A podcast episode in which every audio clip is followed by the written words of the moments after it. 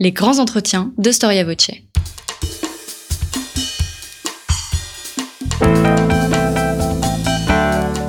Une émission de la rédaction de Storia Voce.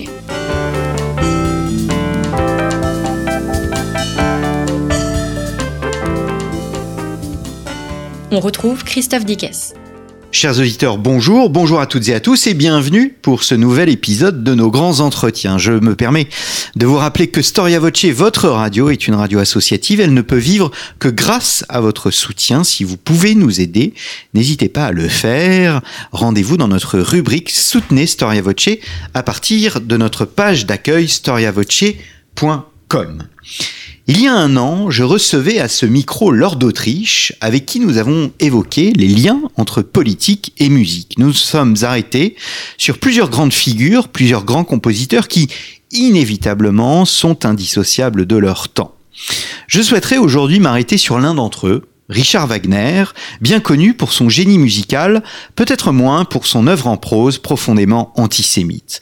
Mais dans un effet de miroir, je vous propose de mettre en regard cette œuvre avec l'action politique d'un homme du XXe siècle, vous l'aurez reconnu, Adolf Hitler. Faut-il mettre un cordon sanitaire entre les deux hommes ou au contraire les réunir? Existe-t-il une troisième voie à ces deux alternatifs Bref, comment l'un a inspirer l'autre. C'est ce que nous allons voir avec Fanny Chassin-Pichon. Fanny Chassin-Pichon, bonjour. Bonjour. Merci d'avoir répondu à notre invitation et bienvenue au micro de Storia Voce. Vous êtes historienne, docteur en histoire contemporaine de Paris 4 Sorbonne. Vous avez travaillé au mémorial de la Shoah. Vous avez rejoint aussi l'association Yad Inunum euh, du père Patrick Desbois euh, qui étudie notamment tous les massacres de juifs en Ukraine. Euh, vous êtes actuellement responsable éditorial du programme Gaming Lab de l'Innovation Factory. Qu'est-ce donc exactement? Alors, le programme Gaming Lab cherche en fait à soutenir euh, la recherche sur le jeu de société et dépend de l'Innovation Factory, euh, qui est un cluster euh, qui, qui y a à l'intérieur, par exemple, la Web Factory, une grande école du numérique. D'accord. Alors vous êtes l'auteur, c'est votre thèse, du livre de Wagner à Hitler. Alors une réduction de votre thèse comme il se doit, mais votre thèse tout de même, de Wagner à Hitler, portrait en miroir d'une histoire allemande, un livre euh, paru chez Passé Composé. Alors, le sujet est très vaste et je me lance directement euh, dans, ma première question qui est euh, qui vient un peu en écho de ce que je disais en introduction. Avant de présenter votre troisième voie dans votre livre, euh, faut-il Je voudrais m'arrêter sur ceux qui séparent l'œuvre d'Hitler et celle de Wagner et ceux qui, au contraire, réunissent les deux hommes, qui sont euh, ces anti-wagnériens euh, et ces pro-wagnériens, et que nous disent-ils? Alors, il y, a, il y a, comme je le dis dans mon livre, effectivement deux écoles. On a, on a d'un côté les pro-wagnériens et effectivement les anti-wagnériens. Donc les pro-wagnériens vont, vont être ceux en fait qui, qui vont avoir tendance à ne pas, euh, à ne pas toucher au, au, génie musical de Wagner, c'est-à-dire à mettre de côté totalement ces, ces œuvres euh, qu'on peut qualifier d'œuvres en prose, mais qui sont aussi très politiques. Euh, dans ce courant-là, vous allez retrouver des personnes comme euh, Sven Friedrich, qui est le conservateur en chef des Richard Wagner archives de Bayreuth. vous, vous, retrouverez aussi Udo Bernbach, qui est un petit peu plus âgé, mais qui a écrit beaucoup de livres pour défendre Wagner, réellement. du côté des, des anti-Wagneriens, il y en a beaucoup plus. C'est une école qui a, qui a pris naissance dans les années 80-90. Euh, ce sont les gens qui ont les historiens. C'est très tardif. C'est très tardif. C'est très très tardif. Ce sont des, des, historiens en fait ou des musicologues qui se sont réellement penchés sur les textes en prose. Tous les textes en prose, il y en a, il y en a des, des quantités euh, industrielles hein, réellement, et qui ont vu à l'intérieur des choses absolument terrifiantes comme dans le judaïsme dans la musique, où Wagner s'en prend euh, aux musiciens juifs pour s'en prendre euh, en fait à toute euh, la race, comme il dit, juive. et ces personnes-là ont vraiment mis de côté quelque part tout ce, tout ce côté génie musical pour voir aussi l'homme qui était Wagner, c'est-à-dire l'antisémite. Hmm. Tandis que l'autre tendance ne veut voir que la beauté que le génie et se, se moque éperdument et vont même minimiser d'ailleurs tout cet antisémitisme wagnérien. Certains vous diront que ça n'a pas existé. Alors, entre ces deux voies, vous vous situez, vous c'est une troisième voie? C'est une troisième voie, oui et non, car je suis quand même, je pense, euh, je pense que je peux me qualifier d'anti-wagnérienne tout de même. Hmm. Hmm. Alors, vous avez fait un choix euh, qui était un choix littéraire, qui est véritablement ce que je disais en introduction, un miroir hmm. entre euh, la vie de Wagner et la vie d'Adolf Hitler. Pourquoi ce choix? Alors ce choix, il a été déterminé en fait euh, par mon éditeur, Nicolas Grappayen. Euh, quand je lui ai présenté mon manuscrit la première fois, il était rédigé en monobloc, c'est-à-dire un bloc Wagner, un bloc Hitler. Et Nicolas a, jugé euh, meilleur et beaucoup plus intéressant pour le lecteur surtout de croiser les deux. Car effectivement, en, observant le manuscrit, on voyait bien euh, toutes les similitudes. On voyait bien ce mimétisme euh, hitlérien pour Wagner. Et, on s'est dit effectivement tous les deux que ça, que ça matchait plus de cette mm. façon-là, en croisant, en faisant un portrait en miroir, donc des doubles chapitres un premier chapitre sur euh, une première partie de chapitre sur Hitler et sur Wagner pardon et la deuxième sur Hitler. Mm. Et donc bien évidemment vous voyez des, des, des, similitudes, un parallélisme, un effet de miroir? Bien sûr, on, on en voit dans leur parcours de vie, on en voit également dans leur idéologie à, à, à chacun. Euh, on voit énormément, bien, bien entendu, de, de mimétisme euh, du côté Hitler. Il a, il a vraiment cherché, il était obsédé depuis ses 12 ans euh, par, euh, par, par Wagner et, et, il cherche à coller à sa vie. Alors pas dans les premières années de sa vie, c'est bien évidemment pas possible. Il n'en est pas là à l'époque. Mais par la suite, on, on, le verra, on le verra plus tard dans, dans les congrès de Nuremberg. C'est c'est un c'est un, un opéra. Voilà, c'est je vais pas en dire trop, mais on, on, le voit par exemple avec cet exemple-là. Hmm. Alors, est-ce qu'il faut faire comme Joachim Fett? Joachim Fett, c'est le grand hmm. biographe euh, euh, d'Hitler, bien évidemment. Il y en a d'autres, hein, mais enfin, la biographie de référence, c'est Joachim Fest. Est-ce qu'il faut établir une liste euh, des, des, points communs de, de, de Wagner et d'Hitler? Je ne sais pas s'il faut établir une liste des points communs. Je pense qu'il suffit de faire deux choses, c'est-à-dire de lire ma vie euh, de Wagner, de lire un petit peu du judaïsme dans la musique et de lire Mein Kampf après. Ça va vous sauter aux yeux très vite. Hmm. Il n'y a, a, pas besoin de faire de liste. Hmm. Alors, on connaît peu. Je voudrais revenir sur l'œuvre en prose de Wagner. Euh, vous dites qu'elle est importante, euh, je crois même que vous avez dit industrielle. Euh, c'est un, un, terme très fort. Euh, c'est euh, voilà, Wagner est un musicien, est aussi un écrivain. Alors pour moi, euh, Wagner, c'est un peu euh, l'artiste politique par excellence, et Hitler est le politique artiste par excellence. On pourrait contrebalancer comme ça. Donc il a effectivement euh, composé ces opéras que qu'on connaît tous, mais tout au long de son parcours de vie, il a également beaucoup écrit. Alors il a écrit des, des choses euh, magnifiques sur Beethoven. Euh, il a également écrit des choses un peu moins jolies, euh, comme euh, l'œuvre d'art de l'avenir ou le judaïsme dans la musique. Et puis pour finir, en même temps, en même temps que sa composition de Parsifal à la toute fin de sa vie, il se plonge dans la religion du sang et dans les écrits de régénération. Et là, il y a trois petits livres, c'est vraiment tout petit, où euh, il part un peu dans, pardonnez-moi l'expression, un peu dans, dans des délires euh, eugénistes, et, etc., euh, de, de, cette, de ce mythe du sang, de cette religion du sang, d'un besoin de régénérer, régénérer euh, le sang pour qu'il devienne bien pur et à rien. Mmh on, ne connaissait pas ou on connaît peu ces œuvres en, prose. Elles, elles étaient euh, beaucoup diffusées à son époque? À son époque, elles étaient, elles étaient diffusées. Euh, néanmoins, euh, elles étaient beaucoup moins consultées que ses opéras. Et, et même plus tard, moi, vous voyez, j'ai eu connaissance de ses œuvres en prose assez tard, finalement. Quand j'étais mmh. en DEA, avant, je, pour moi, Wagner était un musicien et, et c'était tout. Euh, et finalement, je, je pense que là encore, les est-ce que les pro-wagnériens ont joué un rôle Je ne sais pas. Mais toute, cette partie-là, toutes ces œuvres en prose de Wagner n'ont jamais été vraiment euh, étudiées. Euh, je ne connais pas de monographie, par exemple, consacrée, même en Allemagne, hein, consacrée uniquement à, à cette thématique. Hmm.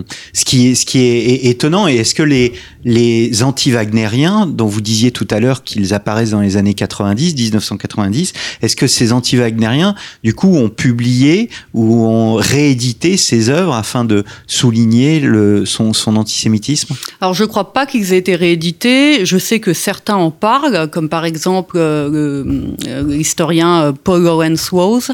Euh, Ulrich Drunner en parle également. C'est un musicologue qui est vraiment pour moi la référence sur Wagner. Il en parle dans un livre qui n'a pas été traduit malheureusement en français, consacré entièrement à Wagner. Euh, mais encore une fois, ça ne fait pas l'objet d'un travail complet, euh, euh, car c'est des textes difficiles à lire. Encore une fois, hein. ça reste quand même. par exemple, Héroïsme et christianisme, qui est un des tout derniers textes de Wagner, est, est, très très compliqué. Mmh. mein Kampf à côté, ça paraît simple à lire. Ah oui. Oui. Donc c'est une écriture très lourde, très euh, oui, très germanique. C'est des voilà, et c'est des phrases très longues, très très longues. Ouais, ouais. Alors, est-ce que ce qui au fond peut biaiser le regard, là vous avez fait le choix de d'être en miroir, donc Hitler et Wagner, Wagner et Hitler, euh, c'est le fait qu'on sépare précisément l'œuvre en prose et l'œuvre musicale. Est-ce qu'on doit associer, euh, au fond, est-ce que Wagner écrivait de la musique euh, et composait euh, de la même façon euh, qu'il pensait ses, ses, ses textes? C'est une question qui est difficile parce que j'ai pas pu la poser à Wagner directement, mais euh, Wagner, il y a quand même quelque chose, je voudrais y revenir, qui est très fort à l'époque, c'est qu'il est le premier à composer à la fois la musique et à écrire les opéras. C'est vraiment lui qui a commencé à, faire cela. Euh, je ne pense pas. Les textes en prose étaient écrits relativement rapidement. En général, il passe six mois, quatre mois dessus. Les opéras, ça prend des années. Ça, Parsifal prend quasiment dix ans. Hmm. Donc je pense que la composition d'un opéra est nettement plus longue pour lui. Il commence par l'écrire, écrire le livret, les paroles, et il passe en musique après. Mais il y a deux étapes. C'est un exutoire, euh, la prose? Je, je, crois surtout que c'est que oui, quelque part oui, c'est dans, dans, ses œuvres en prose, il va mettre vraiment tout son ressentiment à l'intérieur. Un coup de colère. voilà. Il va le faire dans ses opéras. On peut le voir, on peut l'apercevoir dans Parsifal notamment, toute cette, cette haine du juif qu'il a en lui. Euh, car Parsifal, on y reviendra peut-être, n'est pas chrétien du tout, contrairement à ce que beaucoup pensent. Et euh, oui, c'est une sorte d'exutoire. C'est aussi euh, Wagner a quand même fait la révolution euh, euh de 1848. Euh, il, il, aime avoir ce côté euh, à la fois poète, musique, musicien et politique. Hmm. Hmm. Alors, ce qui m'a surpris dans votre ouvrage, c'est de voir euh, au fond la descendance wagnérienne, parce qu'il y a une descendance wagnérienne, et cette descendance, selon les époques, eh bien, elle prend parti pour euh, euh pour l'aïeul, ou bien elle est même contre. Euh, J'ai oublié le nom du descendant de, de, de Wagner, voilà, qui qui lui, pour le coup, euh, critique fortement Richard Wagner. Oui, alors effectivement, au, tout début, euh, dans, dans l'arbre généalogique, vous avez le fils, euh, le fils euh, aîné, qui est Siegfried. Siegfried est marié avec Winifred Wagner Klingworth, qui est une américaine, euh, qui est une femme beaucoup plus jeune que lui. Euh, Siegfried n'est pas beaucoup intéressé par, par sa jeune épouse euh, parce qu'il préfère les hommes, mais bon, ça fait mauvais genre à l'époque. Et ces, ces personnes-là vont être vraiment des fanatiques d'Hitler. Ils vont mmh. beaucoup le défendre, etc. Les enfants Wagner également, sauf une des filles, euh, Friedelind, qui va écrire un, un, livre à charge, un très bon livre, euh, parce qu'elle a bien connu Hitler et elle a vu les choses se dérouler euh, vraiment devant ses yeux. Et effectivement, derrière, euh, les autres, les descendants ne se sont pas trop prononcés, euh, mis à part Gottfried Wagner, qui lui est très très virulent très mmh. très très virulent envers euh, envers euh, son, son arrière-grand-père, envers toute cette période euh, nazie et euh, ça a marqué toute sa vie. Hein. Mmh. C'est quelqu'un qui en a souffert réellement. Mmh, mmh. Alors, on va parler de Bayreuth, bien mmh. évidemment, euh, tout à l'heure, mais euh, pour euh, la famille Wagner, Bayreuth est au centre, autant du temps de Wagner que du temps du, du, temps Hitler. J'ai été surpris de voir, je reste sur le 19e, parce qu'au fond, déjà, on connaît très peu le 19e français, ce qui est une lacune sur le plan politique, mais alors le 19e allemand, on le connaît encore moins. dans la, dans la, la conception allemande, il existait une opposition je ne le savais pas entre la Kultur allemande, euh, on pense au Kulturkampf de, de, Bismarck, et l'idée de civilisation euh, qui, elle, renvoie à l'idée d'un cosmopolitisme. Oui, Effectivement, et Wagner justement euh, veillait et voulait veiller à ce que cette culture allemande, au sens, euh, au sens de vraiment de presque de nation allemande, parce que c'est ça la révolution en réalité, c'est faire émaner une, une nation allemande qui soit vraiment culturelle, faire une révolution culturelle. Et il s'opposait à tout ce qui était euh, justement civilisation. bien, bien qu'il en ait dit le contraire, il était très bourgeois dans son approche des choses. Hmm. C'est-à-dire que la civilisation avait un aspect plus, on va dire, sur le plan géographique européen, tandis que la, la, la, culture allemande, elle, il y, avait la germanité. C'est ça, c'est exactement ça. Ouais, exactement ça. Hmm. Ça restait implanté en Allemagne et euh, c'était c'était opposé à tout ce cosmopolisme européen. Hmm. Alors comment avez-vous fait parce que on va en venir à bien évidemment à la comparaison avec Hitler. Euh, comment avez-vous sélectionné les différents moments de, euh, de, de la vie de Wagner et d'Hitler et essayé de mettre en regard ces deux ces, ces, ces, différents moments? Tout simplement de façon biographique d'un point A à un point Z, j'ai envie de dire, euh, du début à la fin de leur vie. Euh, j'ai commencé par l'enfance des deux, l'enfance de Wagner, après l'adolescence, les, les, les, aspects aussi euh, qui les ont, qui ont pu les marquer. Euh, et on, on, peut observer effectivement qu'il y, y a, des événements bon, qui sont pas les mêmes. Par exemple, je prends la révolution, euh, l'échec de la révolution de 48 pour Ah oui, Wagner. Je On y prends- reviendra, mais je allez-y. prends, voilà, je prends aussi la- la- l'échec de la Première Guerre mondiale pour Hitler. C'est des événements qui les, qui les marquent euh, tout autant de la même façon, Hmm, euh, c'est-à-dire dans la chair. hmm. Euh, Alors les origines, justement, on va commencer par Mm. le commencement. Euh, les origines, il y a une, euh, il y a une tragédie chez Wagner, une, une crise d'identité en quelque sorte. Oui, oui, qu'on peut qu'on peut voir apparaître d'ailleurs dans quasiment tous ces opéras. euh, euh, tous ces op- quasiment tous ces personnages d'opéra ne savent pas qui est leur père parce que lui-même ne sait pas qui est son père en réalité. Hmm. Euh, quand, quand il naît, son père est mort. Il s'appelle Friedrich Wagner. Euh, du moins, c'est ce qu'on pense. C'est ce que sa maman lui a dit. Euh, c'est le père des, des, des autres enfants. Et euh, très vite, sa, sa mère se remarie avec le meilleur ami de son mari, qui s'appelle Ludwig Geyer, qui a le défaut d'être juif.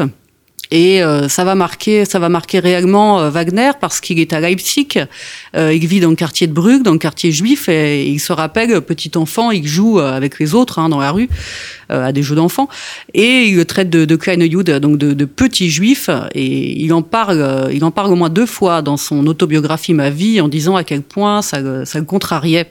De, de se faire traiter de juif. Et, euh, effectivement, c'est un, c'est un, c'est un drame parce que très vite, il va s'attacher à, à ce beau-père qui est, qui, est, qui est très bon avec lui, qui s'occupe beaucoup de lui, qui développe son goût du théâtre et de la musique d'ailleurs, qui l'encourage là-dedans, et il va mourir assez vite aussi. Mhm. Donc Wagner va se retrouver très vite sans papa et euh, sans attache paternelle du moins. Et, euh, et c'est terrible parce que sa, sa mère n'est pas du tout. euh, ses sœurs sont beaucoup plus gentilles que, que sa mère. Elle n'est pas maternelle, elle le repousse et il va être euh, un peu bagoté de famille en famille d'ailleurs, Mhm. durant toute son enfance. Hmm. Mais est-ce qu'il n'y a pas un paradoxe justement euh, par anticipation de son antisémitisme, un paradoxe ou une contradiction à avoir un beau-père juif avec qui il s'entendait et qui lui a beaucoup transmis, et puis après cultiver un antisémitisme? Y a un paradoxe parce que parce que Wagner est comme ça, il est très paradoxal. Euh, je veux pas je veux pas en dire trop parce qu'on y, on y reviendra, mais Allez-y, il a, allez-y. il a, il a tendance, euh, il a vraiment tendance à adorer détester les juifs et à détester les adorer. On on est tout le temps dans quelque chose de, de à, à la fois les juifs, on, on le verra plus tard, les musiciens juifs célèbres comme Mendelssohn vont l'aider, vont essayer de lui avoir des, des tournées, des recommandations, etc. Donc pour ça, il, il les aime et, et d'un autre côté, il en est, il en est furieusement jaloux. Hmm. Donc il les déteste. Et c'est et c'est Wagner tout craché. Hmm. Alors Hitler, Hitler, c'est la jeunesse, c'est l'angoisse du nom. Voilà. Alors, Hitler, c'est autre chose. Hitler connaît son père, il sait qu'il s'appelle Aloïs, il sait qu'il est greffier, il sait qu'il veut absolument que son fils fasse carrière dans la bureaucratie, euh, si possible de assez haut niveau. Euh, sa maman, Clara Posel, est une femme adorable qui s'occupe beaucoup de lui. Il est vraiment choyé, mais euh, il ne comprend pas pourquoi son père a changé de nom. Parce que son père, en réalité, ne s'appelle pas Hitler, mais Schickel Gruber. Et pour une raison qu'on ne connaît pas, il change de nom. je crois qu'il a une trentaine ou une quarantaine d'années à l'époque où il change de nom. Il prend le nom d'un cousin éloigné qui s'appelle Hitler et il le transforme en Hitler. Hmm. Et, ça, Hitler se pose des questions là-dessus. Son père ne répond pas. Euh, c'est pas, c'est pas un homme qui parle beaucoup. Et euh, il va se demander tout le temps pourquoi, euh, quel, est, quel est ce mystère, pourquoi il n'a pas le nom de son père. Hmm. On a sur le plan historiographique, on a un peu surinterprété l'opposition qui pouvait exister entre le, père et le fils. Non, il y a une vraie opposition. Il y a une vraie opposition. Ah oui, il y a une vraie opposition. C'est-à-dire que dans, dans Mein Kampf, on le voit, euh, quand, quand, Hitler travaille à l'école, uniquement les matières qui lui plaisent. Pour ça, il rejoint encore Wagner. Oui, mais bon, c'est pas le premier enfant paresseux qui s'oppose Bien à son évidemment, mais quand il, quand il trouve le courage euh, de dire à son père que lui, ce qu'il veut, c'est être artiste peintre, son père lui dit non, mais jamais de la vie. Hmm. Jamais de la vie. Et il y a un événement euh, qui, va, qui va arriver assez vite aussi euh, et qui va quelque part faire beaucoup de peine, mais aussi beaucoup, beaucoup arranger c'est le décès de son père. Hmm. Parce qu'à partir de là, il va faire ce qu'il veut. Parce qu'il a une maman qui est faible, qui cède sur tout. Et il va réussir à la convaincre qu'il ne peut pas faire son service militaire parce qu'il est fragile. Et elle va le croire et il va pouvoir tenter les beaux-arts. Hmm. Ce qui est fou quand on connaît euh, la suite, euh, hmm. l'absence de, service militaire. Euh, l'aspiration à, à devenir artiste, elle est réelle chez les deux et elle est enfin, elle apparaît très, très tôt. Oui, elle apparaît très tôt. Alors chez Wagner, Wagner c'est quelqu'un qui est très qui est très dilettante, euh, qui prend des leçons de piano assez jeune, qui est mauvais, euh, mauvais, mauvais, mauvais. Ses professeurs le répètent qu'ils ne feront jamais rien avec ce garçon, qui ne veut pas répéter et ne refuse de s'entraîner et n'aime pas surtout les reproches. Il, se rend compte à l'école élémentaire en fait un, camarade va mourir euh, de façon brutale. Il va y avoir un poème euh, chacun doit faire un poème. Le, meilleur poème sera lu devant tout le monde, devant toute l'école, devant les parents.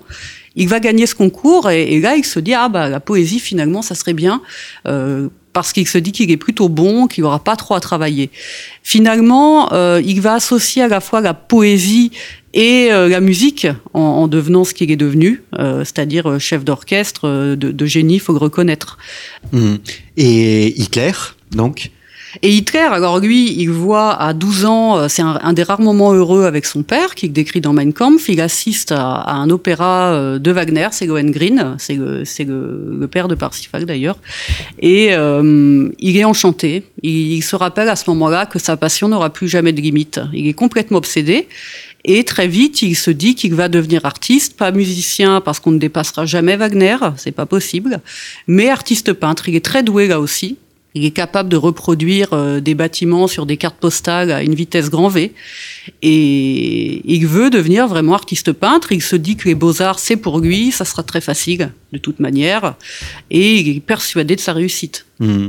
Alors pourquoi, euh, pourquoi il échoue, au fond, euh, alors que son père vous le disiez tout à l'heure, meurt et il aurait pu très bien tracer sa voie parce que c'est un artiste raté? Alors, il échoue parce que c'est le, jury va dire trop peu de portraits, euh, pas assez de créativité. Il, recopie, c'est un copiste. Hein. Euh, Hitler dans l'âme, c'est un copiste. Toute sa vie, il sera un copiste. Il sera dans le mimétisme de quelqu'un ou de quelque chose. Il recopie, il ne prend aucun risque. Donc il recopie à la perfection, mais c'est pas ça être artiste, c'est pas être faussaire. Donc en fait, il va, il va échouer deux fois il va, il va retenter une deuxième fois, sans en parler à sa famille, parce qu'il ne veut pas avoir la honte au cas où euh, il, raterait une deuxième, une deuxième fois, mais, euh, mais ça va se passer. Hmm. Alors, vous citiez euh, Lohengrin à 12 ans, et qu'il voit à 12 ans. un ami d'Hitler, on fait un bond dans le temps, hmm. Auguste Kubitschek, disait qu'il classait, que Hitler classait les personnes en deux catégories, ceux qui aimaient Wagner et ceux qui ne l'aimaient pas. Oui, c'est ça. C'est-à-dire que très jeune, euh, très jeune, il, il rencontre Kubitschek. On est dans les années 1906-1908. On est à Linz, euh, la ville, euh, la ville où Hitler a été heureux, comparativement à Vienne. Et euh, tous les soirs, euh, il emmène ce, ce jeune homme, c'est un camarade, hein, euh, il l'emmène à, à l'opéra quasiment tous les soirs. son argent, il le passe dans la nourriture, mais très peu parce qu'il mange, il mange de façon frugale, mais il préfère aller à l'opéra tous les soirs et Et euh, effectivement, dans ces, dans ces hommes euh, plus tard, euh, je pense à Hans Frank, à Goebbels, tous vont lui dire mais oui, mon Führer, on est, on est très content d'être à Bayreuth, on, a, on adore Wagner, mais ils ont, ils ont intérêt à aimer Wagner, effectivement. Hmm. C'est mieux. Hmm. Dans toute cette galerie de portraits de dans, dans, dans, tout, oui, dans toute cette galerie de portraits wagnérienne, il y a Rienzi. Rienzi, le dernier des tribuns, hmm. c'est un opéra en cinq actes. Rien a-t-il existé et pourquoi Hitler est-il fasciné par ce personnage? Oui, Rienzi a existé. C'est une, c'est une légende que, que Wagner a, comment dire, a, un petit peu changé. Mais c'est Kogo di Rienzi, euh, qui était euh, le tribun du peuple, en fait, à Rome, euh, qui s'est sacrifié pour son peuple. Et tout ça finit le feu, d'ailleurs. Et, Hitler se prend vraiment pour Rienzi. Il raconte un épisode, justement, Kubitschek raconte un épisode, pardon, à la fin d'une des représentations au Freiberg, où, où Hitler lui dit que c'est ça y est, il a pris conscience de, de sa mission et euh, sa mission c'est de de sauver l'Allemagne euh, et de devenir le nouveau tribun du peuple. Euh, le Heil ou le Heil Hitler s'inspire de de Heil, Renzi à mon avis. Parce que dans, l'opéra de Wagner, on dit Heil Renzi. Et après, nous, euh, les Allemands plus tard diront Heil Hitler. Donc il y a une inspiration aussi là, peut-être. Hmm. Hmm. c'est très euh, c'est très important euh, cette euh, cette fascination parce que Rienzi c'est le sommet pour lui de, de l'œuvre wagnérienne? Non, c'est pas le sommet. C'est une œuvre qu'il apprécie. Euh, il y a ce côté sacrifice, euh, euh mission. Euh, ça va guider toute sa vie, du moins toute sa carrière politique. Après, c'est pas forcément l'opéra qu'il préfère. Pour moi, l'opéra qu'il préfère et qui garde secret. Enfin, il en parle à ses hommes, mais il en parlera pas en, devant tout le monde. C'est Parsifal. Hmm, Parsifal. Alors, on va revenir sur une euh, sur la chronologie. Il y, a, un adage allemand qui dit euh, Krieg ist Revolution, donc la guerre et la révolution. Et c'est étrange parce que euh, vous montrez bien que la révolution, la question de la révolution domine la vie de Wagner et parallèlement la guerre, elle, domine euh, la, vie d'Hitler. Tout à fait, tout à fait, c'est ce que je disais en introduction. Euh, donc effectivement, en 1848, l'Allemagne euh, va tenter de, faire comme la France en 1830 et de s'unir, euh, de créer une vraie nation culturelle. Et euh, Wagner va être complètement surexcité par, par cette idée de nation. il sera à Dresde, il va monter sur les barricades et il sera extrêmement déçu quand, quand cela va échouer l'année suivante. De la même manière, Hitler est engagé dans la Première Guerre mondiale et pour la première fois de sa vie, il se trouve vraiment une patrie, une famille, il se sent bien, il est nourri, logé, blanchi, il a plein d'amis, entourés. Et quand il sera blessé, d'ailleurs, euh, la première chose qu'il dira à son, à son responsable, c'est Mais mon lieutenant, est-ce que je peux revenir après? Parce que je veux pas rester là, euh, je veux pas retourner chez moi. Il, il se sent vraiment bien. Et euh, quand, quand, la Première Guerre mondiale euh, est perdue côté allemand, il est, il est à l'hôpital à ce moment-là, il se retrouve aveugle dans, dans tous les sens du terme. Hein, du, du, jour au lendemain, il perd la vue. Euh, c'est vrai, hein, c'est pas des, des, histoires. Il perd la vue pendant quelques jours, je crois. Et quand sa vue revient, eh ben, il va vraiment, encore une fois, reprendre conscience qu'il a une mission et qu'il veut devenir euh, politicien. Assez rapidement, il va se rendre compte qu'il est, qu'il est capable de parler très bien d'être euh, surtout euh, écouté et respecté. Hmm. Et, il se dit bon, j'ai pas été artiste, mais je serai, euh, je serai homme politique. Hmm. Est-ce que le justement le côté de la mise en scène est, est, majeur dans le dans l'univers hitlérien, la mise en scène du, discours, la façon de s'exprimer, les gestes, le regard, euh, tout cela s'est inspiré euh, d'une mise en scène wagnérienne? Je, pense, je pense parce que, hum, par exemple, Ernst Armstrong, qui était pianiste et qui était un des, amis proches, euh, proches d'Hitler, euh, le raconte très bien. Il dit que quand Hitler avait besoin, alors soit de se calmer les nerfs, parce que c'était un grand nerveux, soit de répéter ses discours, il s'entraîne toujours sur du, sur du Wagner que Armstrong lui joue au piano. Euh, il y, a, y, y, a, vraiment, également, on peut le voir dans on, peut le voir au, congrès de Nuremberg, euh, avec toute cette cathédrale de lumière, avec ce peuple aligné, les couleurs euh, rouge, noir, blanc, le Führer qui met un temps fou à arriver pour exciter la foule. C'est ça. Mmh. Hein. tout ça, c'est orchestré. Il arrive vraiment à la toute fin, quand, quand les gens n'en peuvent plus, qu'ils n'attendent qu'une chose, c'est de, de, voir leur sauveur euh, arriver. Il parle finalement assez peu. Euh, il a un débit de parole, une de ses secrétaires le raconte, il a un débit de parole au début qui est comme le nôtre en ce moment, qui est normal, et ça finit dans un débit apparemment, euh, euh, j'ai déjà entendu quelques discours pour le dire, c'est captivant, c'est vrai, on se fait prendre au truc, il parle très très vite, euh, mais de façon tout à fait audible. il y a une gestuelle, il y a un regard, un regard qui est hypnotique, beaucoup, beaucoup se euh, racontait euh, avoir vu euh, Hitler dans les yeux, que c'était quelque chose. donc il a vraiment travaillé ses, discours ou, ses fameux congrès comme un acteur, hmm. dont, dont, dont il était l'acteur principal évidemment, un théâtre. C'est même un théâtre, le congrès hmm. de Nuremberg pour moi. Alors je reviens au 19e, début 19e, la période que je ne connaissais pas du Vormärz, qui est une période au fond qui illustre une forme de frustration, une frustration wagnérienne par rapport au, fond à la France et à la grandeur de la France? Oui, il y a de ça. Il a un peu jaloux des Lumières, c'est certain. Il a surtout envie d'une chose, c'est que toutes les subventions nationales des théâtres cessent, parce que lui, il voudrait créer le sien. Il y a, encore une fois, faut, faut savoir que Wagner, c'est un calculateur terrible. Il, il a il a renié aussi pas mal dans ma vie euh, son, son, parcours euh, vis-à-vis de la Révolution. Il va dire après, plus tard, que, que finalement non, il n'était pas impliqué tant que ça. Il va un peu, il est très opportuniste. Il va où vent porte. Donc c'est très difficile chronologiquement de, de travailler Wagner, je dois le dire, parce que c'est quelqu'un qui mélange tout. Hmm. Mais il le fait sciemment. Il est loin d'être fou. Hein. Il le fait sciemment et, il en met des épisodes. Et ça, j'ai eu confirmation par Gottfried Wagner, justement, qui m'a dit qu'effectivement, c'était, c'était voulu tout ça. Hmm.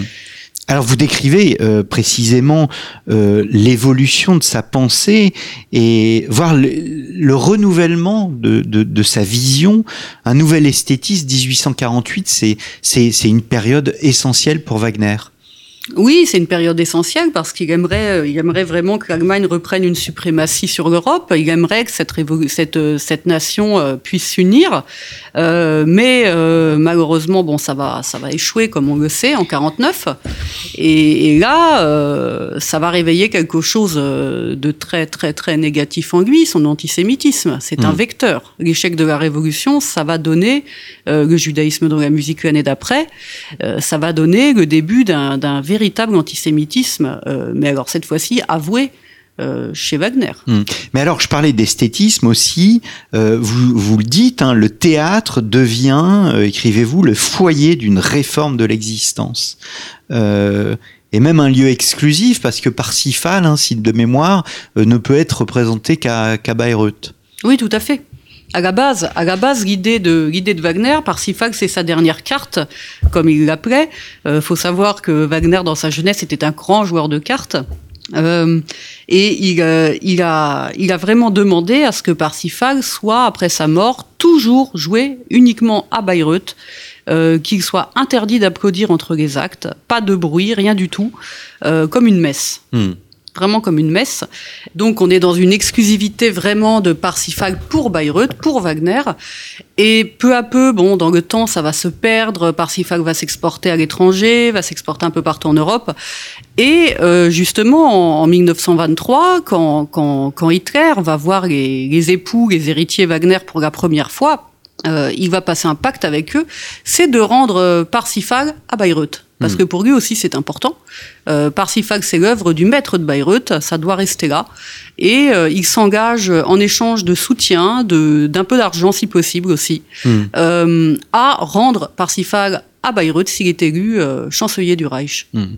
Alors ce que j'ai trouvé aussi très intéressant, c'est de voir comment, au fond, l'Allemagne intègre euh, les lumières, la perception des lumières, il y a le, cette question de l'homme nouveau. Et l'homme nouveau, je ne le voyais pas chez Wagner, et vous le présentez. L'homme nouveau constitue un des éléments essentiels de sa pensée.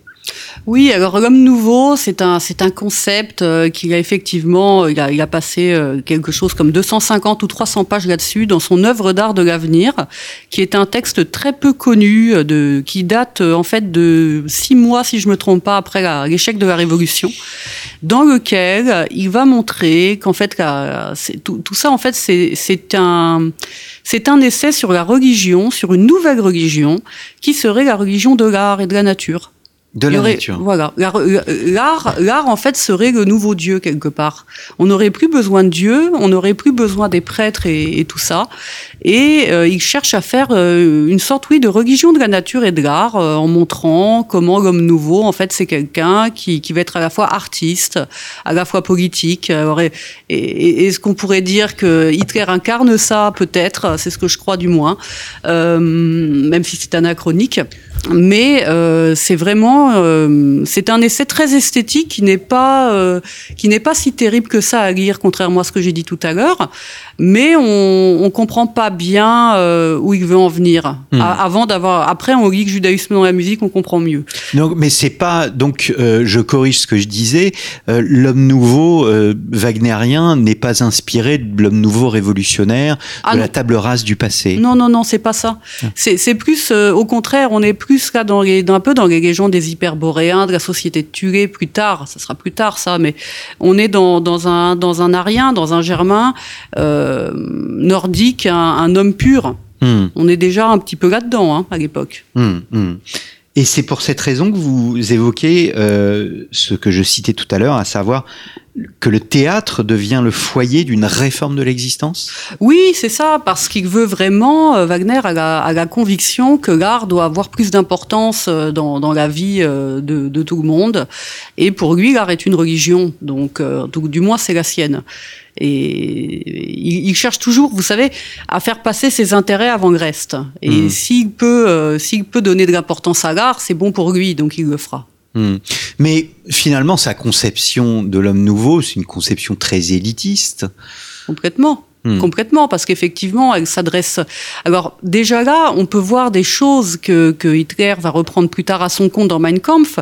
Euh, il explique par exemple Wagner que l'homme nouveau, c'est un, donc je disais tout à l'heure, c'est un artiste capable de parler et capable de capable de manipuler la masse. Manipuler la masse, euh, je sais pas vous, mais moi ça me fait penser un peu à- au vocabulaire euh, hitlérien. Hmm. Donc c'est quelqu'un, en fait, la masse, c'est- c'est quand même euh, assez péjoratif. Ça veut dire que c'est un ensemble de gens, bon, on comprend que c'est le peuple, évidemment, euh, mais qui est manipulable. C'est pas... c'est Oui, donc c'est- très élitiste comme Hmm. concept. Hmm. Mais on parlera plutôt de plus tard de l'homme nouveau soviétique, euh, au fond de l'arien. Euh, vous avez une vous avez une sorte de de, de fondement commun à ces à, à- à ces perceptions de recréer un homme euh, au fond coupé de ses racines. Non, parce que justement, Wagner ne veut pas le couper de ses racines. Il veut, il veut retrouver la grandeur des racines nordiques et germaniques euh, d'antan. Hmm. Donc il n'a pas du tout envie de... Donc l'histoire mythologique est Ah, essentielle c'est dans sa essentiel. perception. C'est un vecteur. Pour, pour Wagner, le mythe est un vecteur d'inspiration, tout comme il le sera pour Hitler après. Hmm. Euh, non, non, le mythe a une vraie importance. Alors, dans, la, dans le mythe, enfin, comment Hitler intègre ce mythe dans sa perception euh, euh, politique? Je notais, voilà, le créateur c'est Wagner, Hitler est, est une- est- apparaît comme une sorte de copiste. Complètement, complètement. Hitler, il va, il va vraiment, il est très intéressé par euh, par le mythe, euh, enfin par les grands mythes germaniques, tout comme Himmler. Euh, Himmler est son, second, hein, et est également passionné par les légendes, par les sagas, même les sagas nordiques ou les légendes, la légende du Graal. Les deux vont chercher le Graal un peu partout. C'est pas forcément connu, mais ils ont vraiment fait des expéditions jusqu'au Tibet pour retrouver ce, fameux Graal, en passant par le, pays Qatar. Ils ont même missionné quelqu'un pour ça exprès, euh, Autoran, qui a cherché le malheureux pendant trois ans ce, ce Graal euh, qui euh, n'existe peut-être pas, on n'en sait rien. Euh, Toujours est-il que pour euh, pour euh, pour Hitler, le, mythe, euh, bon bah c'est le mythe wagnérien, ça on l'a compris, et euh, il va il va passer un, certain nombre de, de termes ou de comment je pourrais dire, il va reprendre du vocabulaire wagnérien qu'il va intégrer. Par exemple, on a, on a l'armée d'Alberich pendant la guerre, qui est euh, l'armée russe. l'armée rouge. On a la ligne Siegfried, euh, on a les, congrès de Nuremberg, euh, c'est quand même la ville des maîtres chanteurs du Nuremberg, je pense pas que ce soit un hasard. Euh, et il y a toutes ces cérémonies, comme je disais, grandiloquentes, où on a l'impression d'être euh, réellement au théâtre ou à l'opéra, avec en figure centrale euh, Hitler. Hmm. Parce que c'est ça, c'est un acteur, c'est Hitler et tout est tout est orchestré sur lui. La lumière va sur lui. Euh, c'est un les congrès de Nuremberg. J'aurais voulu voir ça en vrai. Ça, ça devait être quelque chose. Hmm. Euh, ça devait être vraiment impressionnant et euh, et ça devait s'apparenter pas mal aux, aux, opéras wagnériens qui sont également. Euh, j'en ai vu deux euh, dans ma vie. c'est prenant. C'est vrai que c'est extrêmement bien fait. On on sent très vite qui est le personnage principal parce qu'il est mis en avant. Et là, Hitler se met en avant par des couleurs, par des effets de lumière, euh, etc. Hmm. Je vous cite, hein, l'Allemagne d'Hitler se transforme progressivement en un opéra wagnérien. Ouais. Oui. Même sa mort. Oui. Alors déjà l'idéologie, elle est, moi, moi j'appelle ça un opéra wagnérien morbide, parce que quand même, euh, ce qui s'est passé, c'est terrible. On peut accuser Wagner de bien des choses, je suis la première à le faire, mais euh, il n'a tué personne à ce qu'on sait. Euh, Hitler, lui, il a mis euh, pas mal de préceptes wagnériens euh, et de Houston Chamberlain également, son le gendre de Wagner, il, il les a mis en, en pratique, en, en pratique et on sait ce que ça a donné. Donc pour moi, c'est effectivement un opéra wagnérien morbide, un opéra wagnero-hitlérien, on pourrait appeler aussi, où Hitler encore une fois au centre vraiment des opérations. Euh, mais qui fait des, des, milliers des milliers de morts, donc c'est absolument tragique. Mmh. Est-ce qu'on peut dire que euh, le nazisme, au fond, euh, c'est un, esthétisme, euh, une fuite de la réalité jusqu'à en devenir cette idéologie meurtrière oui, Je crois. Je crois vraiment parce que je lisais récemment, justement, pour un, pour un prochain livre, euh, Kimmler avait, avait fait justement chercher ce Graal un petit peu partout à, à Autoran.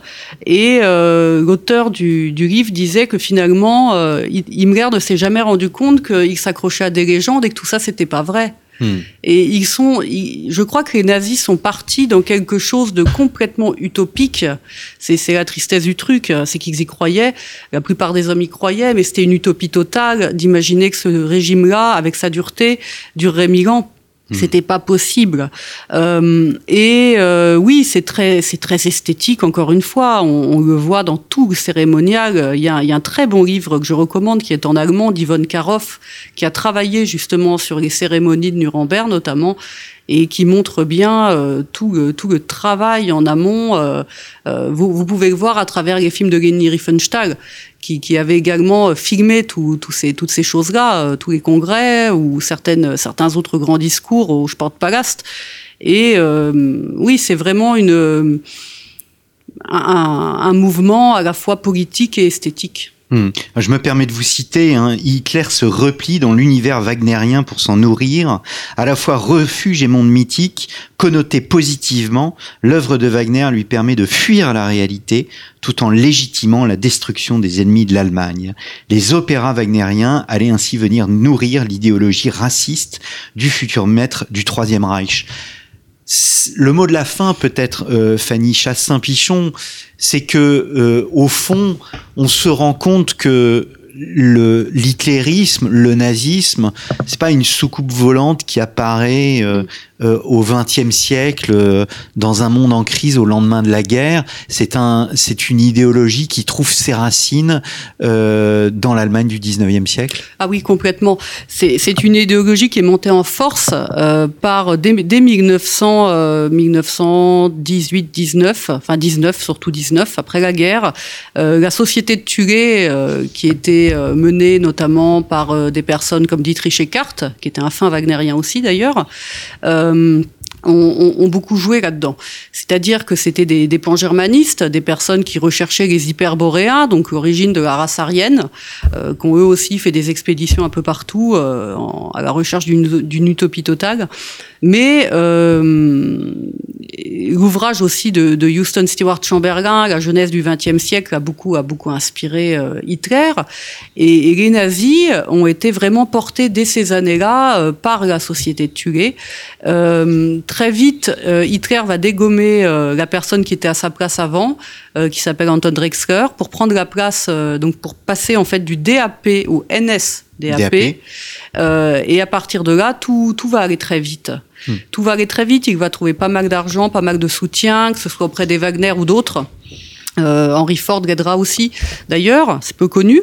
Euh, c'est vraiment un, un parti euh, qui a été euh, à la fois très fort, mais à la fois très atypique, parce que justement à la fois politique et esthétique. Donc on est un peu comme vous l'avez dit tout à l'heure dans la rêverie, dans le fantasme aussi de quelque chose euh, qui ne s'est pas réalisé et qui a fait plus de mal que de bien.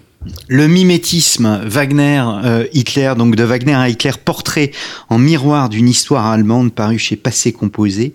Merci beaucoup, euh, Merci à vous. Fanny Chassin-Pichon, euh, donc d'être venue au micro de Storia Voce. N'hésitez pas à découvrir cet ouvrage donc qui navigue entre le 19e et le début du 20e siècle, paru chez Passé Composé. Il me reste à vous remercier, chers auditeurs, pour votre fidélité. Je me répète, n'hésitez pas à nous soutenir, à soutenir notre entreprise. Nous nous retrouverons euh, au salon, au rendez-vous de l'histoire à Blois dans quelques jours et euh, je serai très heureux de, vous y recevoir avec Marie-Gwen Carichon. Merci beaucoup pour votre fidélité et à très bientôt pour un nouvel épisode de nos grands entretiens.